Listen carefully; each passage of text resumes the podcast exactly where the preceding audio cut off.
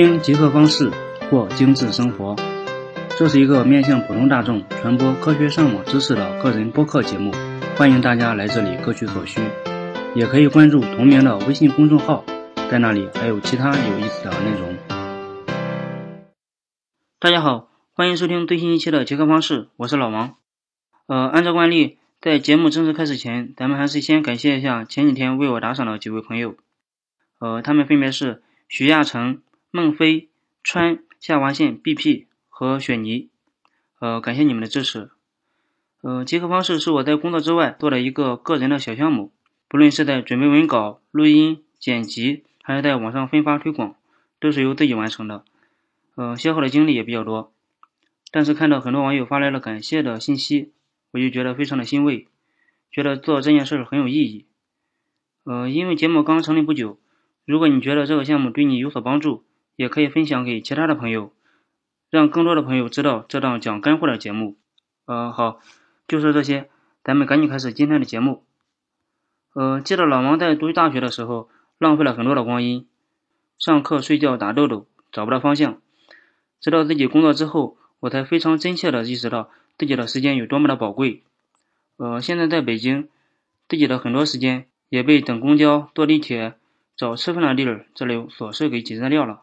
能拿出成块的时间学学习、看看书，还是非常珍贵的。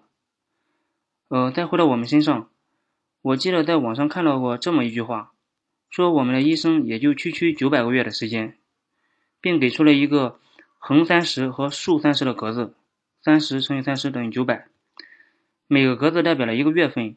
如果将那些自己已经度过的月份画到那个格子里，再整体来看这张图，立马就能感觉出。自己的一生还是挺短暂的。为了在工作上能不影响平时的生活，只能提高效率，我又是一个程序员，整天跟代码打交道，所以就对自己使用的工具就非常的挑剔。为了能使编程速度加快一点，我甚至花了很多时间学了号称编辑器之神的 VRM 和神之编辑器的 Emacs。我还买了一本叫做《VRM 实用技巧》的书，只是为了用熟一款编辑器。呃，这些工具确实好用，但是对于非程序员的朋友，用它来提高自己的效率就有点吃力不讨好了，并且它的界面也非常丑陋，只适合程序员。那么对于一般的工作人员来说，是不是也有对应的工具来加快自己的工作效率呢？你很可能想到了 Office 套件或者 OA 这类办公系统，但是你仔细想一想，正是有了这些工具，我们不得不跟我们的同类展开竞争，去做更多的工作。正是这些工具让我们变得越来越忙了，我们似乎被这些工具给绑架了。最近，AlphaGo 成功战胜了围棋大师，让人工智能这个话题也变得火热起来。机器也要来抢走我们的工作，我们除了自己的同类之外，我们不得不跟这些冷血的机器展开竞争。再看看我们平时是怎么工作的呢？每天早上上班打卡，登录 OA 办公系统，打开邮箱查看客户发来的邮件。然后开始一天繁忙的工作，然后下班记录工作日志，下班打卡。如果你是初入职场的上班族，正在职场金字塔的最底端，那么你很可能有一大堆乱七八糟的事情交代给你处理，并且这些工作都是机械式的，没有什么技术含量的。即便是工作好几年的人，也会遇到这类机械的繁琐的事情。我上面说了，对于程序员这类变态，都能找到让他们满意的工具。来加快他们的工作效率。那么，对于非程序员朋友，是不是也能找到对应的软件来提高我们的工作效率呢？当然也是有了。我一直有个观点，在当前的互联网环境下，如果你的某款工具用着不爽了，那要么你没有找到正确的使用方法，要么有更好的工具可以替代它。所以我就花了一些时间整理了这期节目，为大家介绍几款能提高工作效率的软件。将我们从机械无聊的工作中解脱出来，节省我们的一些时间去做一些更有意义的事情。呃，我将会按照操作系统的分类、电脑和手机和从易到难的顺序来一一的介绍一下。当然，越难学的工具越能提高我们的工作效率。先说一下我们常用的 Windows 系统上有什么可以提高工作效率的软件。我主要推荐两款，第一款是一个国产的软件。叫做按键精灵，呃，这个相信很多朋友都用过了。老王在跟 Windows 平台打得火热的时候，曾经也用过一段时间，确实非常好用。咱们简单的介绍一下它的工作原理。它主要有两种工作方式，分别是录制你的鼠标和键盘的操作步骤，然后执行你的录制过程。第二个就是编写一些脚本来完成你的工作。呃，当然这个脚本并不是程序员的那种代码，简单的看一下它的教程就能看懂。我们可以借助这个软件录制鼠标和键盘的动作的方式来完成一些简单的操作。如果你玩的很熟，你当然可以让它为你做更多。呃，为了方便讲解，我只拿一个简单的场景举例。呃，比如我们上班时要打开 OA 系统和收件箱。并且要查看和回复邮件。如果你每天都这么做，觉得非常无趣，我们就可以通过按键精灵来简化我们的步骤。点击软件的录制按钮之后，软件就开始记录我们的动作，比如双击 OA 软件的图标，输入账户信息，点击登录按钮，进去之后再点击收件箱等等。等这一系列的操作都完成之后，我们点击 Crawl Lock 这个按钮停止录制，也就是右边方向键。上面那个位置的按钮，然后为这个录制的流程设置一个快捷键，比如 Ctrl 加一。怎么使用这个录制过程呢？等我们再次上班时，按下 Ctrl 加一，这个软件就会沿着你上次录制的过程挨个走一遍，直到运行结束。整个过程完全不需要你的参与。以后你就可以通过这个方式登录你的 OA 系统，一劳永逸。呃，这个时间你可以倒杯水，喝喝茶，或者跟同事闲聊几句。如果你是网游爱好者，它也可以帮助你自动攻击对方、自动完成补血、触发连击等操作。呃，这个软件的应用场景比较多，任由你的想象。呃，记得老王在大学毕业马上参与实习的时候，就用它完成过一些这样的操作。我当初做的是向我们做的网站里录入一些已准备好的信息，好像是录入人员名单的信息，要一个一个的录入。工作倒是挺简单，就是繁琐费事儿。老王当时也是一个小喽啰，这事就该我干。然后我就录制了一个流程，让这个软件帮我工作，而我在另一台电脑上刷微博。好像不到一个小时，四十分钟多一点的样子，这个软件就帮我做完了。如果这个工作完全让我来做的话，估计要花掉一个上午，并且我觉得也会眼冒金星。你也可以编写一些脚本来完成更复杂的操作。安全经历了论坛里有很多网友分享的脚本。你完全可以下载下来，简单修改一下，供自己使用，并且案件经理也提供了脚本创业的服务。如果你有能力，完全可以编写优质的脚本，让网友付费下载。案件精灵也提供了手机端 APP，也可以完成一些特定的操作。呃，因为它是一款国产软件，我在节目里就不提供它的下载链接了。你可以到他们的官网上直接下载，注意是到他们的官网。不要去第三方的下载网站下载。好，案件经理就说这些，再多说就有点软文性质了。下面咱们再介绍另一款功能更强大的流程自动化软件，叫做 Auto Hotkey 自动热键。呃，它具备的功能就更多了。它本来就是为游戏爱好者而发明的，但它的功能实在太好用。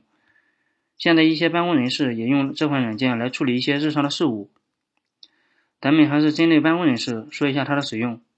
呃，我对游戏真的不怎么感冒。你也可以设置一系列的动作，让程序自动执行。我们可以借助它来自定义一些缩写的扩展，比如老外经常输入 by the way，他们经常用首字母来代替，比如定义输入 btw，就会自动补全 by the way 的完整拼写。有了这个功能，我们就可以自定义更多的拼写的缩写。比如我们常用的邮箱，我们使用的手机号，我们的身份证号，我们的收件地址等等，都可以分别用一串不太长的字母来代替。设置完成后，我们输入幺六三，就可以自动补全你的幺六三邮箱，等等等等，任由你的配置。我们也可以通过它来定义更多的快捷键，比如加减音量、最大化、最小化窗口，按 Ctrl 加 Q 来打开 QQ，按住 Ctrl 加 E 来打开浏览器。等等等等，你可以将键盘的所有键位都设置上快捷键，只要不跟系统快捷键冲突就行。并且，它也可以完成一系列回调函数的功能，比如配置一下，在收到邮件的时候弹出一个提醒，彻底关闭一个网页的时候弹出另一个网页等等。甚至它还能导出 exe 格式的程序，将这个程序发送给你的朋友，帮助朋友完成同样的操作。你还可以设置更多的简写板。我们都知道，系统的简写板只有一个。我们每在复制下一段文字的时候，上一段复制的内容就被冲掉了。我们可以设置一下，通过不同的快捷键来实现复制多次内容，又互不影响的情况。呃，Auto Hotkey 的功能非常多，老王也没有玩熟练。我在微信公众号里为大家准备了一些网友整理的教程，回复这期节目的编号，也就是二十。就能找到这期节目有关的文章和推荐。呃，说完了 Windows 下的软件，咱们再说一下 Mac 上的有关办公自动化的软件。对于 Mac 用户，你就有福了，你完全不需要找额外的第三方的软件。苹果已经为你提供了一个比较不错的软件，叫做 Automator，A U T O M A T O R。它完全可以做 Windows 上 Auto Hotkey 可以实现的功能。并且功能也非常强大。这是 Mac 自家的应用，也有很多的使用者。呃，说到这里，我就发现了一个怪现象：我们在用 Windows 系统的时候，微软也在系统上开发了一系列的应用，但是好像我们都不用。我们听歌的时候用的是酷狗、酷我，或者是各类的云音乐；看电影的时候，我们用的是迅雷看看，或者是暴风影音。即便是微软在浏览器上再怎么发力，我们用的还是 Chrome 浏览器，或者是一些国产的浏览器。我们已经用手投了票，我们默认了微软在系统上做的应用非常难用。但是我就在想，为什么我们说它的操作系统本身就是挺好的呢？是不是也是非常难用的？是不是还有更好的系统可以替代它？呃，这是我多想的，跟这期节目的主题无关，嗯，只是给大家参考一下。呃，咱们说回来，同样的。如果你有能力，你可以将 Automator 这个软件的命令设置的尤其复杂。当然，得到的回报是，你可以在办公的时候更快的完成任务。在 Mac 上，苹果还为大家做了一个简单的脚本语言，叫做 Apple Script。它可以用自然化的语言来帮你完成一些复杂的操作，比如定时弹开一个对话框、发送一封邮件等等，并且在 Mac 上还有一个 Apple Script 的字典。帮你查找对应的方法，非常方便，我也非常推荐。呃，收听极客方式这档节目的，也有一些使用 Linux 作为自己默认操作系统的朋友，对于他们就不需要什么流程自动化的软件了。Linux 系统天生就具有自动化办公的属性，在它上面也自带了很多个脚本语言，完全值得你花精力在上面去做出更好的东西。网友也分享了很多脚本命令，这里给大家推荐一个非常出名的黑客编写的脚本代码，非常神奇。在 GitHub 上的下载量也相当高。这个开源的项目叫做 HackerScript。这个脚本可以实现什么功能呢？按照作者来说，他会在加班时给老婆发送一条短信，会在宿醉不归时给自己请假，会自动根据邮件恢复客户的数据，还可以一键远程煮一杯咖啡。呃，真的可谓是程序员的楷模。我也会在极客方式的微信公众号里贴出这个脚本的下载地址。呃，说完电脑端，其实手机端也是有办公自动化的软件的，我也推荐几个。在 iPhone 上，我只推荐一个神器，叫做 Workflow，它也是通过流程化自动来处理各种事情。它内置了一百五十多种动作，比如开启相机、获取当前的 GPS 位置、生成 PDF、打开 URL 链接。新建 Evernote 笔记等等，只要你能巧妙的组合搭配合理，用户几乎能实现任何复杂的任务流程。呃，有网友就说，即便是在如此封闭的系统中，Workflow 也能无情的压榨使用者所有的想象力，可见这个软件到底有多么强大。呃，这里提一下，这个软件是收费的，但是不是很高。我在第十五期一个程序员眼中的软件版权里简单提到过。